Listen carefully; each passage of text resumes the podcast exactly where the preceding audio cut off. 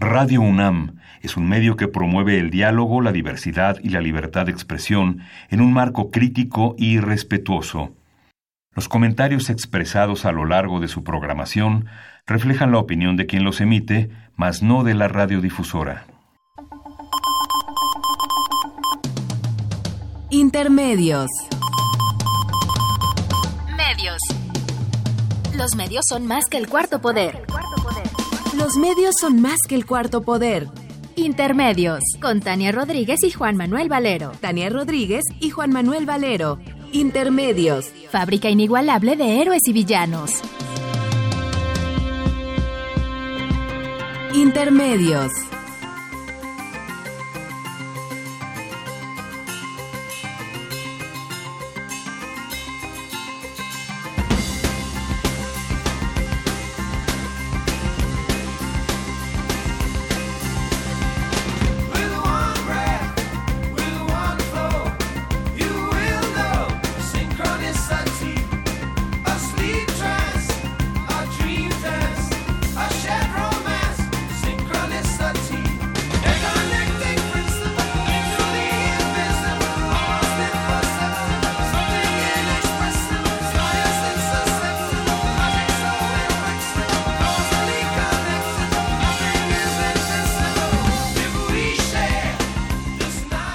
Bienvenidos a Intermedios, hoy jueves 3 de enero de 2019. Los saludamos Tania Rodríguez.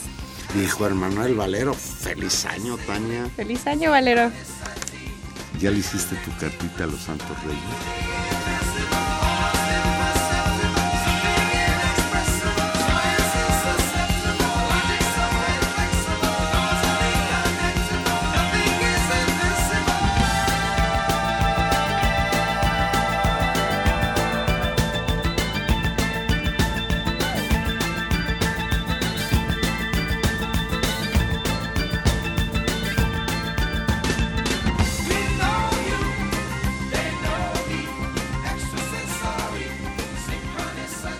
Estamos de vuelta.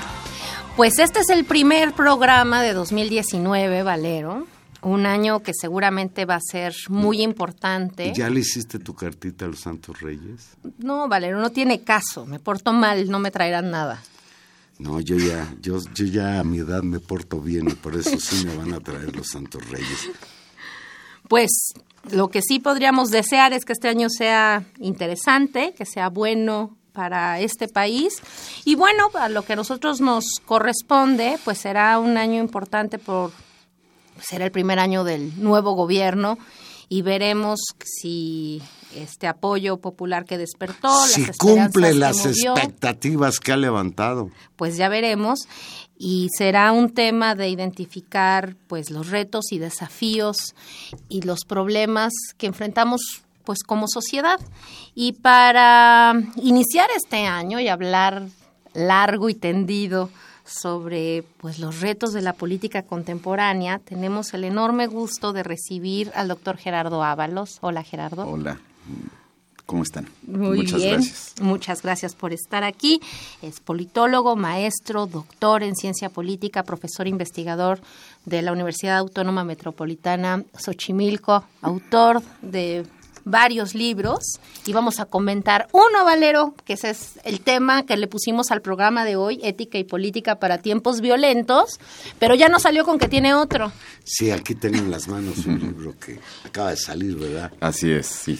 De Gerardo Ábalos Tenorio, Hegel actual, La paciencia y lo negativo, un título muy sugerente y sobre todo un te damos las gracias por rescatar el pensamiento filosófico clásico alemán.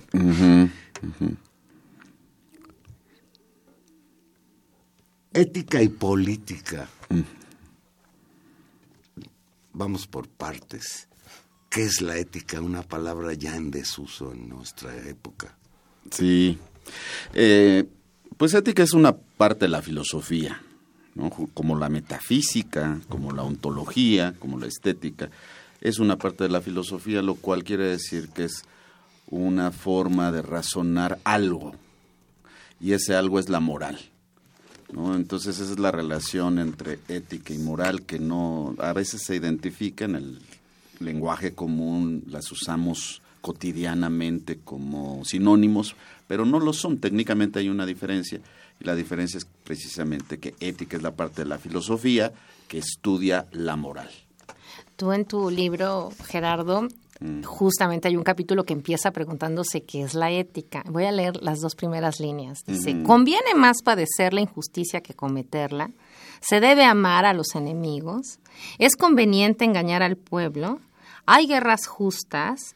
¿Es justificable el homicidio? Estas son preguntas representativas de los problemas que a lo largo de la historia han ocupado a las mentes más lúcidas y creativas, pero también a los hombres de acción que toman decisiones al respecto y diría yo que nos deberían cuestionar a cualquier ciudadano común. Entonces la ética es. un problema de todos nosotros. Sí, sí, sí, sí. Por eso precisamente a lo que hacía alusión Valero es eh, tremendamente pertinente porque efectivamente eh, el, pensamiento alemán se tomó en serio estos temas como apertura a la época moderna, porque venían problemas muy serios de la convivencia social en el mundo moderno. Eh, conciliar al individuo con la comunidad, con el todo, con la sociedad, no ha sido fácil. Y ahí está la historia de la vida moderna que aparecía como la apertura, la ilustración, la convivencia regida por la razón y ya por experiencia histórica, siglo XIX y siglo XX sobre todo, pues ya, ya sabemos que el asunto no resultó tan benevolente como aparecía en los proyectos de la ilustración.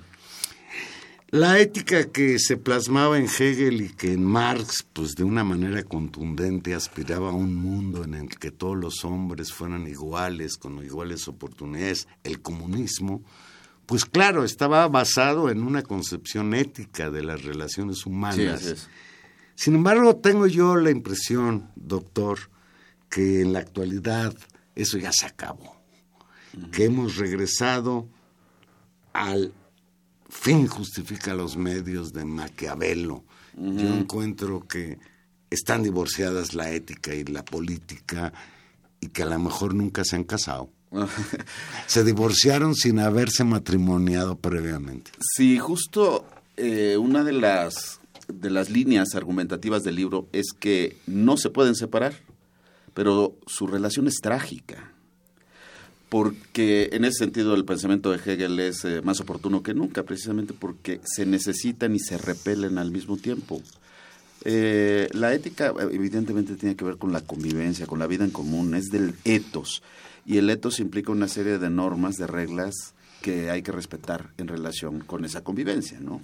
Es decir, un ser humano ha de respetar ciertas normas, las que sean, ha de regirse por algunos imperativos, los que sean, para que se prohíje, se promueva y se conduzca la relación con los demás. Entonces, de, ahí que se ha pensado en que hay una cierta moral natural, las reglas que rigen, por ejemplo, la, la relación entre la madre y el hijo, la relación entre el padre y el hijo, la relación entre los padres y los hijos. Eso parece natural es la fuente de la concepción del derecho natural, es la ética aristotélica. Es decir, la convivencia tiene reglas de por sí. Y en consecuencia, cualquiera, incluso la moral jesuítica del fin justifica los medios, tiene un sentido de lo bueno, de lo justo y también de lo bello, porque la ética y la estética van de la mano. Y también de lo bello. Y entonces, por más perverso que sea el asunto, ha de tener algo que se justifique como bueno desde el punto de vista filosófico. Siguiendo el hilo de Maquiavelo, tienes razón. Maquiavelo hablaba del fin justifica los medios, pero hablaba de que tenía que haber un príncipe mm. virtuoso, es decir, que un gobierno que, que, gobernara con virtud, es decir, que acabara con incluso la degradación social que él percibía en la Italia de su época, que todavía en Italia era, sino reinos corrompidos. Un pueblo corrompido necesita un príncipe que le dé moral, que le dé ética, que le dé virtud. De ahí que Gramsci haya recuperado la figura del príncipe para referirse al nuevo partido político, no al partido leninista clásico, sino al partido que promoviera una reforma intelectual y moral como condición previa de una verdadera revolución socialista. Pero esta figura efectivamente estaba en Maquiavelo respondiendo a la, a la situación que atravesaban las ciudades italianas. Y en efecto hay una especie de nietzscheanismo avant la en el propio Maquiavelo, es decir, el, el poder político sirve para reformar al ser humano que eh, es egoísta, ambicioso, cobarde y al cristianismo le debe haberse vuelto un carácter afeminado, estas son palabras de Maquiavelo, y Se afeminado le llamaba. Por... Sí, o sea, hoy, es hoy literal. No, ¿Qué dirían hoy de Maquiavelo? No, no, no. Las feministas pues escupirían sobre él como escupen sobre Hegel, como escupen sobre todos los que eh, pues respondieron a una determinada época histórica. Imagínate el concepto de virtud de Maquiavelo que tiene que ver con lo viril del hombre que conquista la fortuna que es mujer, ¿no? En Marx también encontramos este tipo de, de expresiones que pueden ser misóginas realmente, dice Marx. Ni a una mujer ni a una nación se le perdona el que se haya dejado seducir por un oportunista por un aventurero. Entonces, este, no, este, qué eh, bonito? Eh, no, es que es terrible, pero... Pues, pero bueno, era una cuestión de la época. De, Exacto, y, y, y, sin embargo, no todo lo, lo, que piensa un autor está absorbido por una época. hay pensamientos que trascienden su época. Y el de Maquiavelo, volviendo al, al tema de Maquiavelo, hay que rescatar el republicanismo de Maquiavelo y la idea de virtud republicana, porque en efecto, el príncipe es para una situación de emergencia y el Estado moderno sigue teniendo esas situaciones de emergencia en que se requiere un líder carismático. Es el príncipe de Maquiavelo. Pero la situación a la que aspiraba Maquiavelo era una república donde cada uno tuviera su lugar, no solo cada individuo, también cada grupo, cada este cada sector, cada clase, pudieran tener un pedazo de la participación política en la República. Esa es la República. La República es un sistema de leyes donde nadie está por encima de las leyes, ¿no? y es virtuosa en la medida en que desarrollar la convivencia igualitaria requiere que cada individuo sacrifique, sacrifique algo de lo propio en aras de lo público, la res pública. Y entonces esto es lo que me parece que nos falta, sobre todo en nuestros países. Y esa y tal vez eso eh, hila con la tercera, habíamos hablado de ética, de política, y tú le pones para tiempos violentos. Y este último comentario tuyo creo que lo ata, es decir, ¿cuáles son estos tiempos violentos? Es decir, ¿cuál es esta crisis de la República o crisis de los de, o emergencia de otras éticas? Particularmente creo, y eso lo pongo de una vez en términos de lo violento, de estas éticas del dominio, del consumo, de la competencia que se van instalando y que son pues la, el sentido común de nuestra época. Sí, el asunto de la violencia es múltiple, es polifacético eh, y tiene eh, varios terrenos en los que se, se concreta, evidentemente. La violencia la, las estamos sintiendo en el país con cifras alarmantes eh, de, de, muertos, de desaparecidos, eh, de feminicidios, ya, ya lo sabemos, ¿no? Ya se está echando a andar un plan, un proyecto de reestructuración de la vida social y también tiene su parte de combate militar al crimen organizado. Pero la situación, si, si vemos la situación mundial, eh, vamos a encontrar muchas guerras. Es decir, no la paz perpetua de Kant y del proyecto ilustrado al que me refería hace rato, sino que tenemos un mundo violento. Mm, no quiere decir que el mundo de la Guerra Fría fuera pacífico, ¿no? pero sí cambió la fisonomía del conflicto. ¿no? Y, y, hoy se pelea capital contra capital bajo las formas de capital ilegal y capital legal y lavado de dinero y ejércitos diferentes y guerras diferentes a las de antes de la caída del muro de Berlín. Pero son tiempos violentos, los nuestros no son tiempos de paz. Sí. El hombre siempre ha inventado la manera de pelearse con los demás. Yo creo que el conflicto forma parte de las relaciones humanas. Es decir, el concepto aquel marxista de la lucha de clases, pues lo sintetiza. Y a pesar de que, como tú bien dices, la derrota del socialismo real, la caída de la Unión Soviética, del muro de Berlín, etcétera, convirtieron, para desgracia nuestra, al capitalismo como un sistema socioeconómico eterno, con cada vez más infernales posibilidades, le llaman ahora neoliberalismo, eh, capitalismo salvaje, etcétera.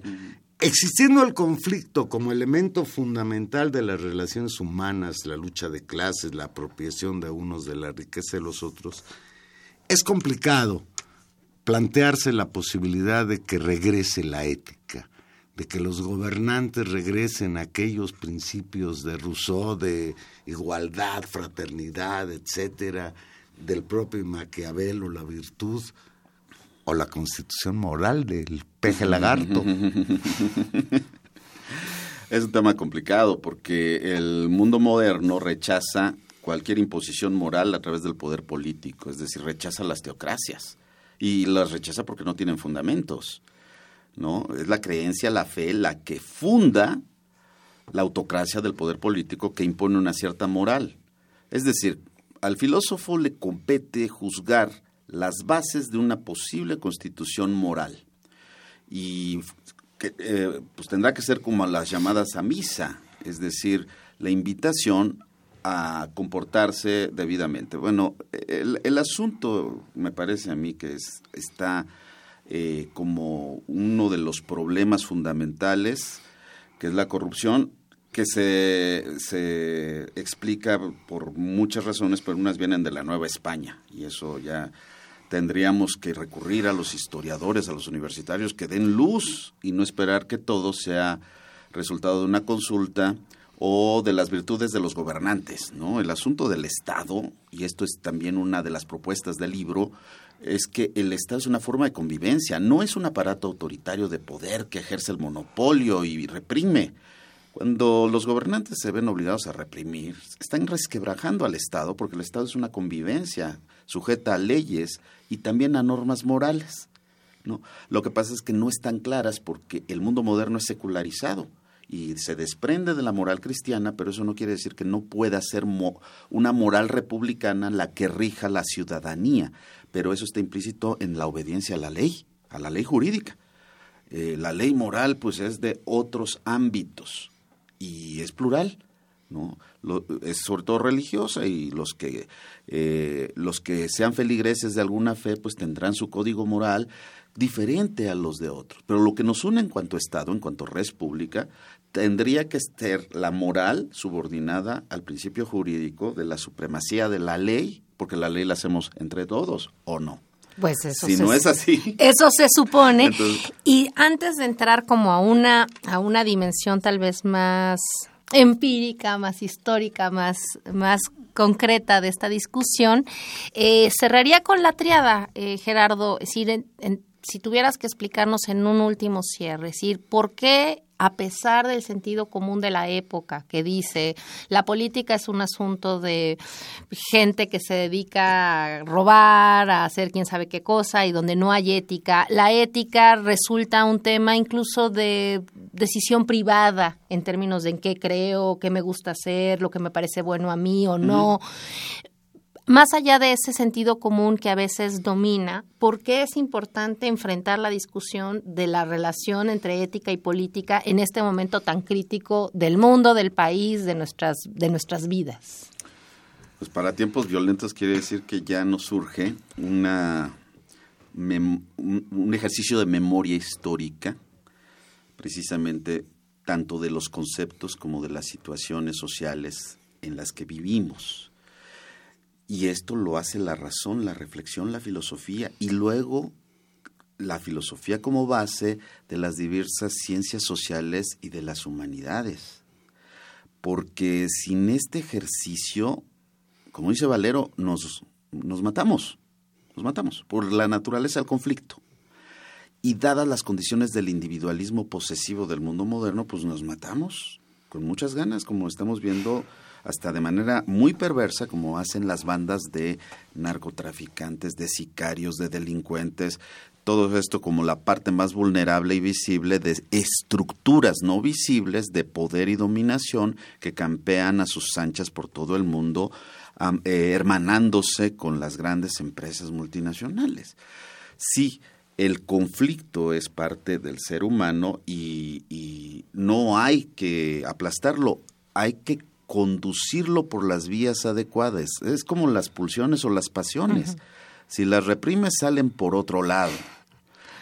¿Qué hay que hacer? Gobernarlas. Para eso se requiere la recuperación del sentido filosófico de la política, no el de la política como grilla, sino el sentido filosófico de la política te abre la perspectiva de entender al mundo empírico de una manera mucho más racional para que sí se puedan ver las vetas de solución de esa violencia que hace que el conflicto esté desbordado o desmesurado. Y entonces, bueno, pues las cosas son eh, urgentes porque la violencia nos está ganando. O sea, lo que vemos entre los seres humanos no nada más es un conflicto. Son conflictos que pasan por la eliminación del otro como condición de posibilidad de la subsistencia propia y eso es lo que no podemos permitir, porque el otro tiene los mismos derechos que yo y esto es una conquista civilizatoria. Pero si no es con la memoria histórica, se nos va a olvidar y vamos a, vivir en una situación de guerra de todos contra todos, ¿eh? Bueno, pues con esa, con esa, con ese encuadre nos vamos a una pausa musical y regresamos a hacer el ejercicio para mostrarnos que efectivamente pensar estas cosas con profundidad nos ayuda a entender qué va a pasar este año y qué desafíos tenemos. Vamos a una pausa.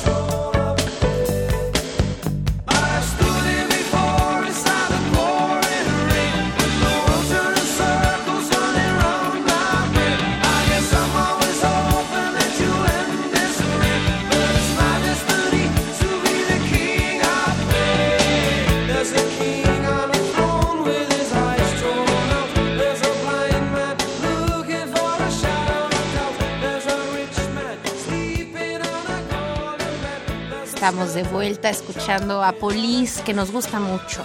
Entonces nos va a acompañar este día, ¿vale? antes de que nos interrumpiera la música, mm. algo que me sugiere todo lo que estamos platicando es esta cuestión de la democracia. Cuando nos mataron la ilusión de pensar en un mundo en el que se acabara la lucha entre las clases, la pobreza, eh, pensar en el bienestar, nos quedó la democracia. en el paraíso terrenal del comunismo, pues nos quedó la democracia. y luego por ahí dicen que la democracia es un sistema imperfecto, pero el menos imperfecto de todos los sistemas de convivencia.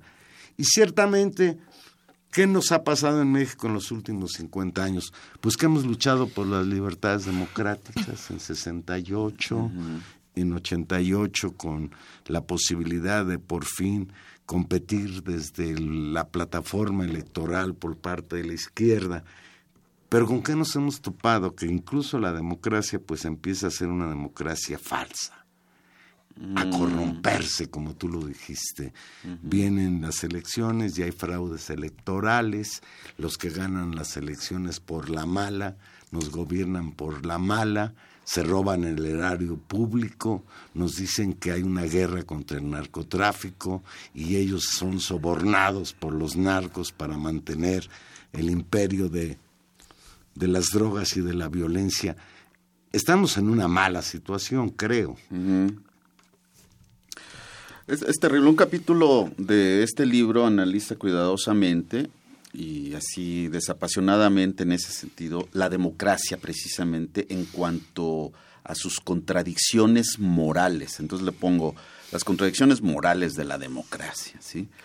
Eh, eh, porque efectivamente el pensamiento liberal diseñó la democracia como mecanismo de articulación de los intereses distintos y plurales para eh, prohijar la convivencia estatal.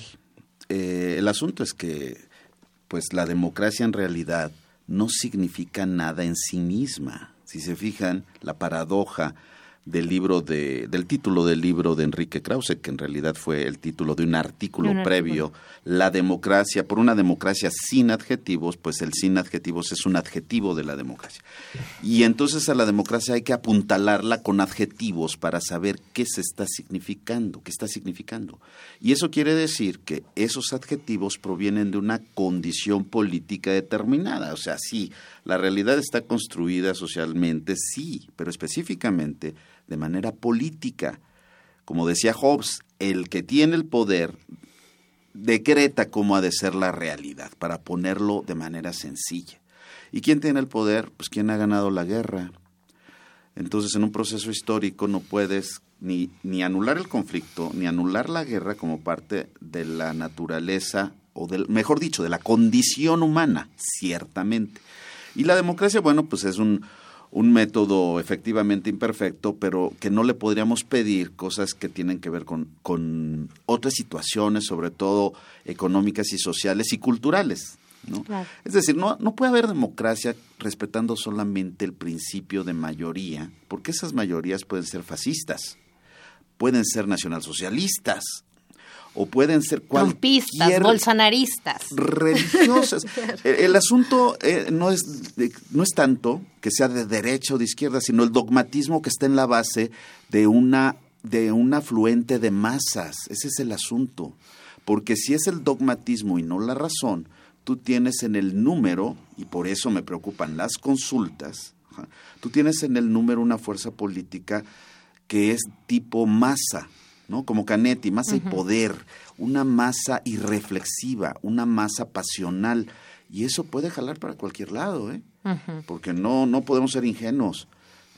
Eh, eh, lo, peligroso de la democracia es que degenere en oclocracia.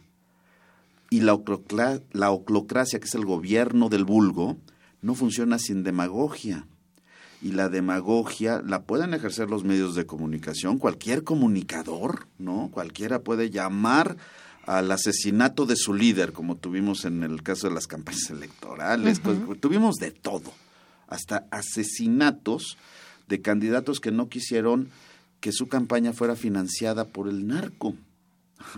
Entonces estamos hablando de la democracia como negocio también, no nada más como un método político, sino como un mecanismo a través del cual se lava dinero, se hacen campañas, se junta dinero de distintas fuentes, incluyendo fuentes ilegales, y que pervierten el sentido de la democracia. Ahora, en ese, en ese contexto estamos en un, en un momento que sea Valero lo pintaba eh, de manera terrible, pero creo que también estamos en un momento usarlo así porque creo que también tiene que ver con las emociones, como tú dices, esperanzador, construido socialmente desde hace muchos años, hay una expectativa de un ejercicio de voto que construyó una mayoría, vamos a ver y analizar con detalle qué tipo de mayoría y cómo se va a mantener o si se va, que tiene un mandato de cambio en algún sentido. Eso es un poco la carga eh, política que tiene este nuevo gobierno y en ese sentido valdría la pena evaluarlo en estos términos, es decir, cómo...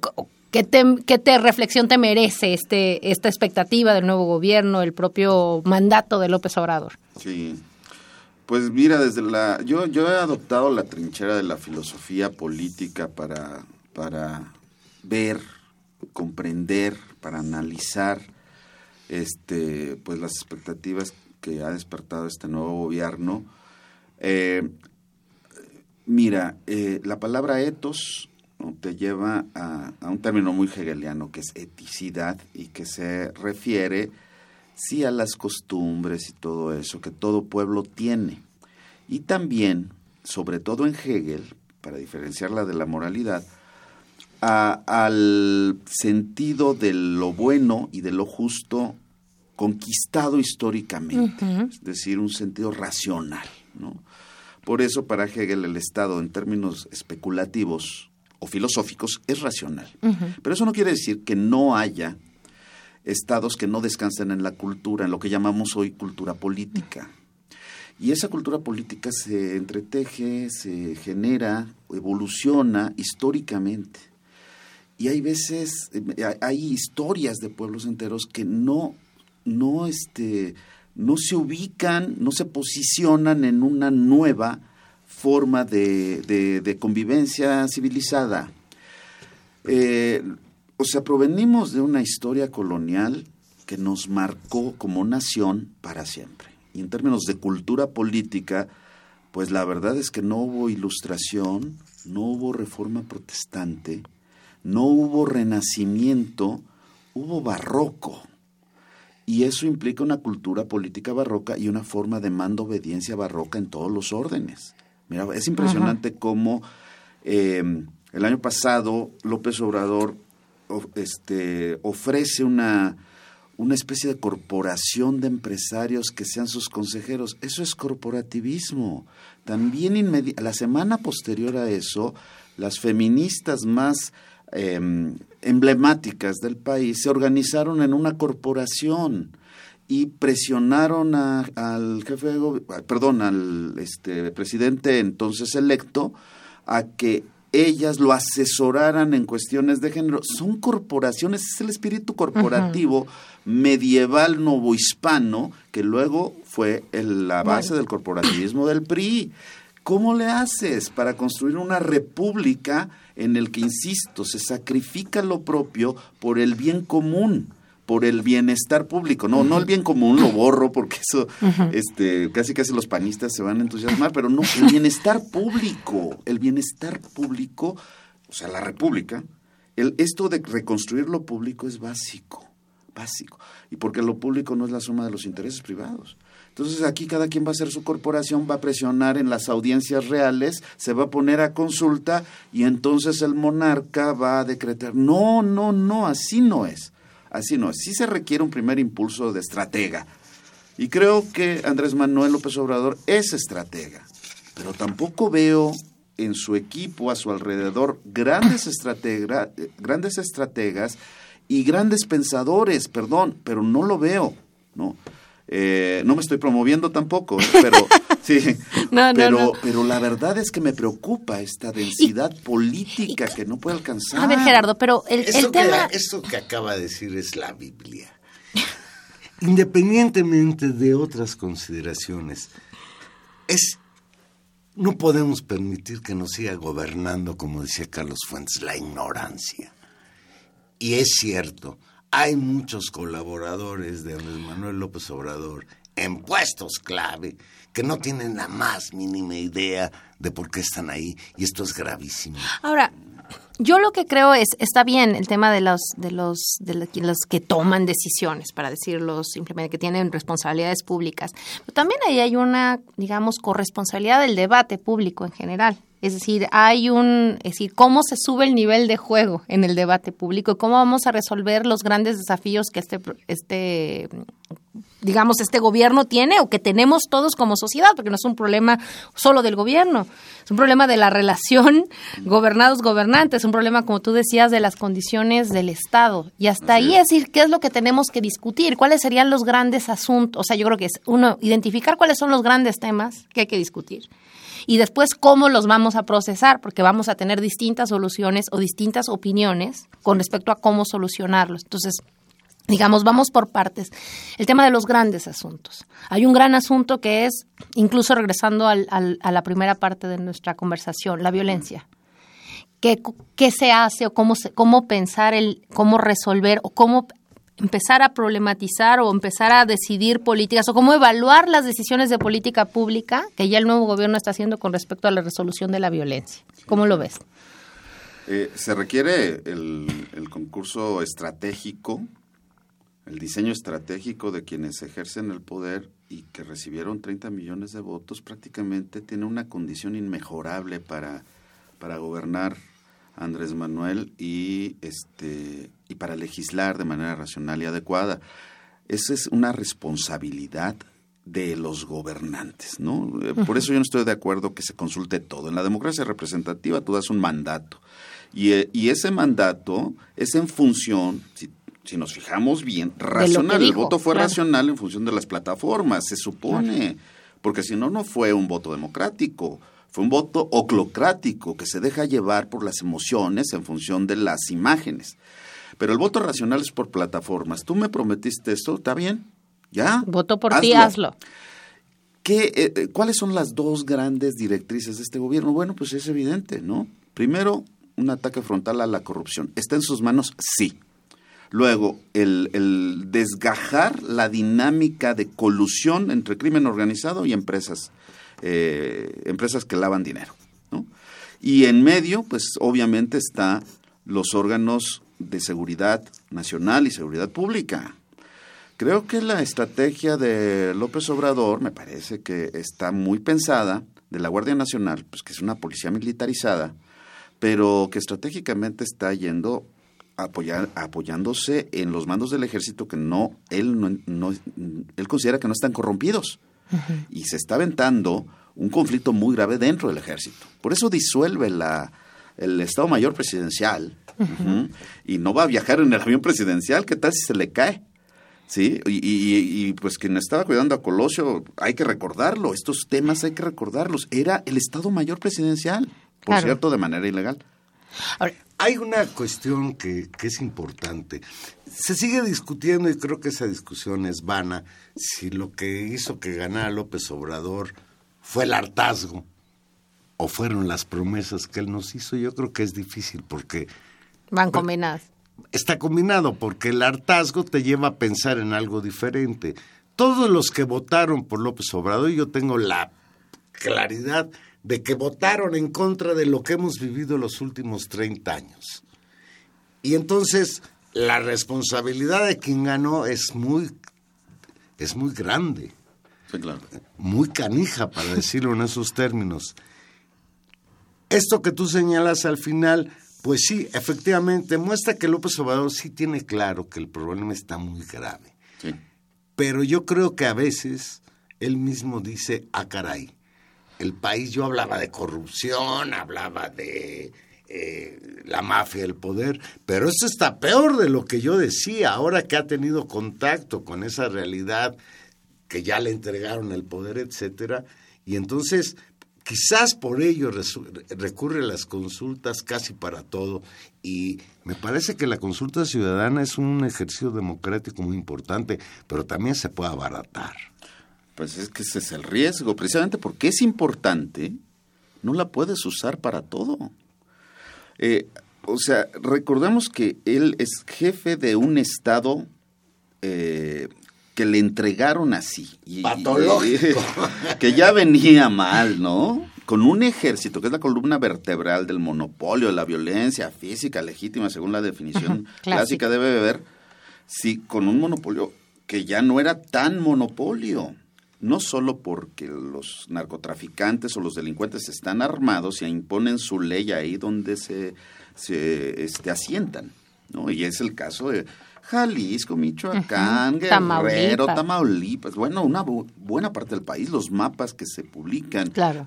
Eh, coloreados es alarmante, es prácticamente un no estado, sí. ¿no? No solo eso, sino que también al interior del ejército está, está dividido, ¿no? Las Fuerzas Armadas. Y no es información, ustedes saben que la información que tiene que ver con el ejército, con la Fuerza Aérea y con la Marina es una información clasificada. Todavía no sabemos bien de qué trata esto. La otra parte, y regresando a tu pregunta, Tania, la, otra parte es, una, o sea, el gobierno de López Obrador tiene eh, un mandato y pues, lo tiene que cumplir. Ahora, lo otro a mí me, importa más. Porque eso que se llamó sociedad civil, que no son nada más las ONG que luchan por los derechos humanos y todo eso, sino que son las universidades, las empresas, los ciudadanos eh, de aislados, de a pie. Hay, hay, que eh, democratizar realmente los medios de expresión, todos los medios de expresión pública, ciudadanizarlos, pues sabemos que esa es una estructura autoritaria, la estructura de los medios de comunicación. Este es un medio absolutamente extraordinario, en el doble sentido de la palabra, porque no en cualquier lado puedes efectivamente expresar el pensamiento. Y hay mucha gente que está pensando, pero no tiene la forma de hacer, bueno, más que a través de las redes sociales, que es una ilusión el, el pensar que a través de las redes sociales se va a hacer la gran revolución. Eh, el hartazgo y esto, yo estoy de acuerdo contigo, Valero, pero hay que pensar que los jóvenes, y hubo voto joven en favor de López Obrador, no podían estar hartos de lo que pasó hace 30 años. Y entonces, ese mensaje hay que codificarlo. Yo no sé bien a bien, a pesar de que mi labor cotidiana me lleva a convivir con los jóvenes, qué significa el voto en conjunto, el voto de los jóvenes por Andrés Manuel López Obrador, a pesar de las campañas sucias. No sé bien, no, no es muy no es muy posible, no es muy probable, ni sociológicamente, Tania, interpretar el sentido de los votos porque son votos claro, muy diferenciados, masivos, en porcentajes, etcétera, diferenciados. Pero lo que sí es cierto es que esta gente tiene ganas de participar y de hacer suyo el poder político, eso no me cabe la menor duda. Y que se puede armar eh, un lío, eso es cierto, es cierto, pero qué bien, porque la gente requiere tomar en sus propias manos sus propios destinos y recuperar sus territorios y recuperar lo que la delincuencia les ha quitado. Y los trabajadores del campo de la ciudad tienen que recuperar de lo que les han despojado, que son derechos sociales, derecho a la salud, a la educación, a la vivienda digna, al trabajo, a la huelga, a la organización autónoma e independiente no corporativa ni morena. No, o sea, en las manos de ciudadanos está hacer de que Morena no sea el, con, el nuevo contenido del viejo odre, ¿no? Del PRI, del Partido de Estado. Y no porque representa exactamente mismo, sino por reproducción de las formas de decisión, reproducción de las formas de hacer política, reformación pues, de la pues expectativa. Yo veo muchas, muchas formas priistas en, lo, en algunos de los nuevos funcionarios, ¿eh? Veo. Bueno, hasta su origen. Me veo nepotismo, veo eh, elitismo, veo este prepotencia. O sea, dices, espérate, no, no vayas a terminar como Daniel Ortega, no inventes. Aquí hubo una rebelión cívica y así hay que asumirlo. Y eso, ese es un, eso es un elemento fuerte porque, porque es, digamos, el contrapeso de todo esto que está mal. Ahora, el tema es cómo, cómo lo ¿Cómo lo encausas? Retomando lo que decías al principio, ¿cómo se encausa socialmente? Es decir, ¿cómo se constituye una voluntad política y una forma de toma de decisión que no pase por las viejas formas? Es que hay que abrirse paso a la expresión de nuevos, de nuevos saberes, de nuevos pensamientos. no pueden ser los mismos de siempre. Esos ya no lo sabemos, ¿no? Y la sociedad tiene una dinámica elitista, entonces por eso los empresarios están hasta contentos, digamos, porque les va a estabilizar el país y les va a apacentar el ganado en una lógica así como pastoral del poder político. Pero a mí me parece que esto de democratizar los medios, en serio, exigir espacios en la prensa, aunque sea de Vázquez Raña, o sea, si va a ser consejero del presidente, que nos abra espacios en sus periódicos. en el sí, pero, Radio sí, pero, pero la locura pensar en ello. Claro, pero, o sea, López Obrador tuvo que ver con la apertura de ese espacio, ¿sí? Y porque también Carmen Aristegui es un producto de marketing genial, ¿no? Pero, pero es lo mismo, o sea, yo escucho a las mismas voces con Carmen Aristegui diciendo lo mismo. ¿Cuándo se va a abrir a otras? Bueno, lo, exige la gente, ¿eh? Queremos oír otras voces, queremos oír otros pensamientos. Y están en las universidades y están en las organizaciones civiles. Casi siempre te entrevistan ya cuando te pasó una tragedia. Claro. Hay que, hay que exigirlo, o sea, no Carmen ni, ni cualquier otro comunicador tiene la obligación de, ponerlo a todos, ¿no? Hay que exigirlo. Yo quisiera, Valero. Sí, yo tengo un asunto pendiente. Resuélvelo, resuélvelo, por favor. Varios, varios, varios. Pero hay un tema que me parece importante por el tema del mandato, que no lo, no lo hemos tocado y que ha sido de gran debate, que es el tema del, de la corrupción. ¿No? Y del el final de la corrupción. Y hay aquí una cosa que sí me parece muy propia de la discusión de la ética que tiene que ver qué hacemos con los agravios del pasado, con los corruptos del pasado. Es decir, incluso puede decir, yo a partir de ahora nadie va a ser corrupto. Muy bien. ¿Y qué pasa con el agravio previo? ¿Qué pasa? Y ahí hay una, una discusión que no ha dejado... Con todo lo que se robaron. Claro, que no ha dejado, eh, que no se termina de resolver y que creo que ahí hay una especie de tensión ética con el mandato que tiene López Obrador, que es el tema del famoso perdón. ¿No? Con los temas del pasado. Creo que ahí hay, ahí hay una, una discusión claramente ética que la sociedad tiene que, enfrentar o que tenemos que enfrentar junto con el nuevo gobierno. ¿Qué, qué, qué te merece esa discusión? Pues es que si es ética, primero está la reflexión, ¿no? ¿Por qué las cosas, o sea, por qué el ser humano no es bueno? ¿Por qué no hace lo debido? ¿Por qué no hace lo justo? ¿no? Entonces, eh, eh, hay que caracterizar al régimen de López Obrador. Ha sido, es y será bonapartista. Con esto rescata una categoría política en desuso que se usó mucho en México para caracterizar al PRI, pero ahora, ahora en realidad lo que tenemos es este mando de un estratega carismático que se pone por encima de los conflictos y de las clases y efectivamente esto da la impresión que tiene poder absoluto de perdonar, ¿no? Me parece que la tarea fundamental, incluso dictada por la reflexión eh, que te da la ética, es el estado de leyes, ¿no? Es decir, eh, la amnistía la puede dar el presidente, o sea, indudablemente. Yo decretaría la amnistía a todas las mujeres que están, en, que están en la cárcel por, delitos contra la salud y están purgando una pena de 25, 30, 40 años. Digo, hay que sacarlas inmediatamente, ¿no? Eh, por cierto, las feministas no están diciendo eso, ¿no? Están más bien pensando que están, eh, van a aconsejarlo de aquí al futuro. No, no, no, esto ya es así como una acción de Estado importante. Hay acciones de Estado que son de esa naturaleza, de la amnistía. Lo otro... Pero es esa amnistía y es un acto jurídico. Es decir, en ese sentido llegamos a, un ilegal, o sea, se constituye. Pero la idea del perdón, eso no es jurídico. Eh, eh, López Obrador lo ha sabido eh, plantear. Yo no los voy a perseguir, pero eso no quiere decir que el Estado no los persiga, porque el Estado no es él, ¿eh?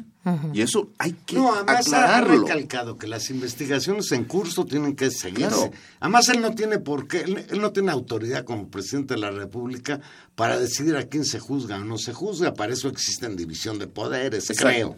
Y, ha cuidado la forma de expresarlo, porque no anula la posibilidad eh, eh, él, por ejemplo, cuando dice, no voy a meter a la cárcel a... ¿Se acuerdan, no? En el debate aquel. A, Peña Nieto. Ni a ti. Ni a dice, Es decir, yo no. Pero el Estado... Este, Anaya. Anaya. Pero, pero el Estado... Canallín. Pero el Estado no soy yo. O sea, él, él no es Luis XIV, ¿no? eh, l'État c'est moi. No, el Estado somos todos. Estamos todos en esta convivencia jurídica. Eso es lo que hay que restaurar, que nadie, que no se vuelva a dar un Duarte. Y, Claro. y- y- y como ya se dio, hay que meterlo en la cárcel porque esa es la pena. Y que devuelva el dinero, ¿no? Eh, porque, digo, para mencionar un caso, Ahumada goza de cabal libertad en Argentina y su esposa está aquí gozando de cabal dinero. Y su amante también. Eh, eh, Eso no lo sé muy bien, la verdad, pero pero se que- quedaron en un buen convenio porque la fortuna es este se queda donde no, no, no, señores, hay que devolverla. Sí, este, además están las leyes, nuestro marco jurídico es avanzado. Yo no creo que eh, ese marco jurídico pueda estar por abajo de la voluntad de perdón de López Obrador. Él puede perdonar moralmente a quien quiera, pero el asunto del Estado es un asunto jurídico. Y el punto final y la verdadera transición, y además la gente lo está demandando, mucha gente, mucha gente está demandando que se juzgue a los gobernantes corruptos del pasado, los que todavía están vivos. Y ahí está Echeverría ya en la senectud No, bueno. avanzada, Y pero Salinas, qué gusto. bueno, es que Salinas es un factor de poder él mismo. Es un factor real de poder él mismo. Pero porque eh, coordina varios este, aspectos de la oligarquía. El tiempo en radio es un enemigo peligrosísimo. Y yo no quisiera que te fueras, Gerardo, sin que nos platicaras un poquito de este nuevo libro, Hegel actual, La paciencia y lo negativo. Me da un gusto enorme que alguien se preocupe por rescatar el pensamiento del maestro de Marx. Sí, Hegel, sí. maestro con el que se peleó duro Marx. ¿Por qué Hegel actual? Porque necesitamos este, variar la forma de razonar de los liberales y de los marxistas dogmáticos. Entonces me fui a las fuentes para recuperar una forma de razonar que nos lleve precisamente a abrir el horizonte de comprensión de nuestros problemas actuales. Para los que más nos sirve Hegel no es para entender los problemas del siglo XVIII y XIX, que fueron los dos siglos en los que vivió él, sino los problemas del siglo XXI, para abrir las perspectivas que no están en el guion de los marxistas. La dialéctica del siglo XXI suena bonito. Sí. Y hablas de la paciencia de lo negativo. ¿Qué es Sí, eso? Es una expresión de, de Hegel. Ajá. Eh, este, se parece a eso del, del viejo topo de Marx, ¿no? Mm. Que hace su trabajo subterráneamente. La paciencia de lo negativo, el dolor de la diferencia y todas estas son expresiones que después recuperaron los postestructuralistas franceses tipo Derrida y, y Foucault eh, y Lacan. Pero está en Hegel y, significa que eh, siempre que pensamos eh, los términos que están en el mundo, las situaciones, los fenómenos, ¿no? Lo negativo está haciendo su trabajo. Y el descaro de Hegel es que nos invita a ver esa negatividad. Claro que quita esperanzas ilusorias y utópicas y nos, nos regresa a la realidad. Por eso decía, leer el periódico todos los días o escuchar Radio Universidad todos los días en la mañana es, la plegaria matutina del, del realista. Necesitamos realismo, no necesitamos utopías y soñar y eso ya, ya sabemos a dónde conducen. Necesitamos realismo y Hegel es realista. O sea, es idealista en términos filosóficos, pero es realista en términos políticos. Y entonces este, esta es una invitación a, a, a ver nuestro presente desde una perspectiva nueva y, este, no, nueva en el sentido vieja, ¿no? Pues es, es, la historia de la, de la filosofía idealista, pero eso se ha olvidado cuando se dogmatiza el pensamiento. Pues nos, nos, nos queda esta, esta idea para pensar un año que va a ser duro, seguramente, que va a La ser emocionante. La asignatura pendiente será volver a invitar Claro, a medio año seguro. para hablar- No, excelente. hablar Para de- allá hacemos un... Para un- hablar de la dialéctica la realidad mexicana con el peje en el y a ver si somos pacientes y si la negatividad es de su trabajo, Gerardo. Eh, bueno, lo- eh, aunque no queramos lo hace, ¿no? Ese es el, el asunto del búho de Minerva, levanta el vuelo en el crepúsculo, pero no, pues yo encantado. de que- Algo que no te hayamos preguntado que tú quieras agregar como colofón a este platiquín. No, bueno, pues que hay que estar atentos a, esta configuración novedosa que estamos afortunadamente experimentando. La verdad es que yo pensé que nunca iba a vivir una elección en la que se respetara el voto al menos y, y eso me anima mucho. Sí va a ser difícil, ¿no? Es, la geopolítica está complicándose, pero yo sí pienso que este que tenemos mucha fuerza, muchas herramientas a nuestro alcance como para ir forjando una salida de esta situación y reconstituir el Estado mexicano con un nuevo régimen. Eso, es así. Y yo creo que para ello, como, como tú decías, el ejercicio de la crítica, de la reflexión, de señalar la falta, de señalar las cosas que, que no están, de llamar a pues a pensar cada quien con su cabeza y a tomar decisiones, pues es lo que nos toca hacer, incluso para contribuir en el mejor sentido del término, a que estas esperanzas colectivas o esta voluntad colectiva que se constituye tenga alguna efectividad. y eso sería exigirse realista. pues ha, ha sido verdaderamente un privilegio tener hoy en Intermedios al doctor Gerardo Ábalos Tenorio, profesor investigador de la entrañable Universidad Autónoma Metropolitana. Muchas gracias. No, gracias a ustedes por invitarme. Estuvimos con ustedes hoy en los controles técnicos Rafael Alvarado. Gracias, Rafael. En la producción, don Gilberto Díaz Fernández. Y en los micrófonos. Tania Rodríguez, nos escuchamos el próximo jueves a las 8 de la noche aquí en Intermedios. Feliz año nuevo a todos.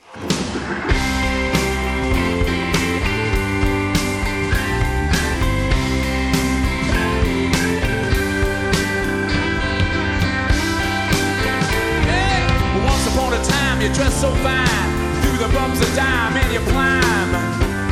And then you, yeah, people call, say me where now you're bound to fall. They thought that they were just uh, kidding you. You used to laugh about everybody that was hanging out, and now you don't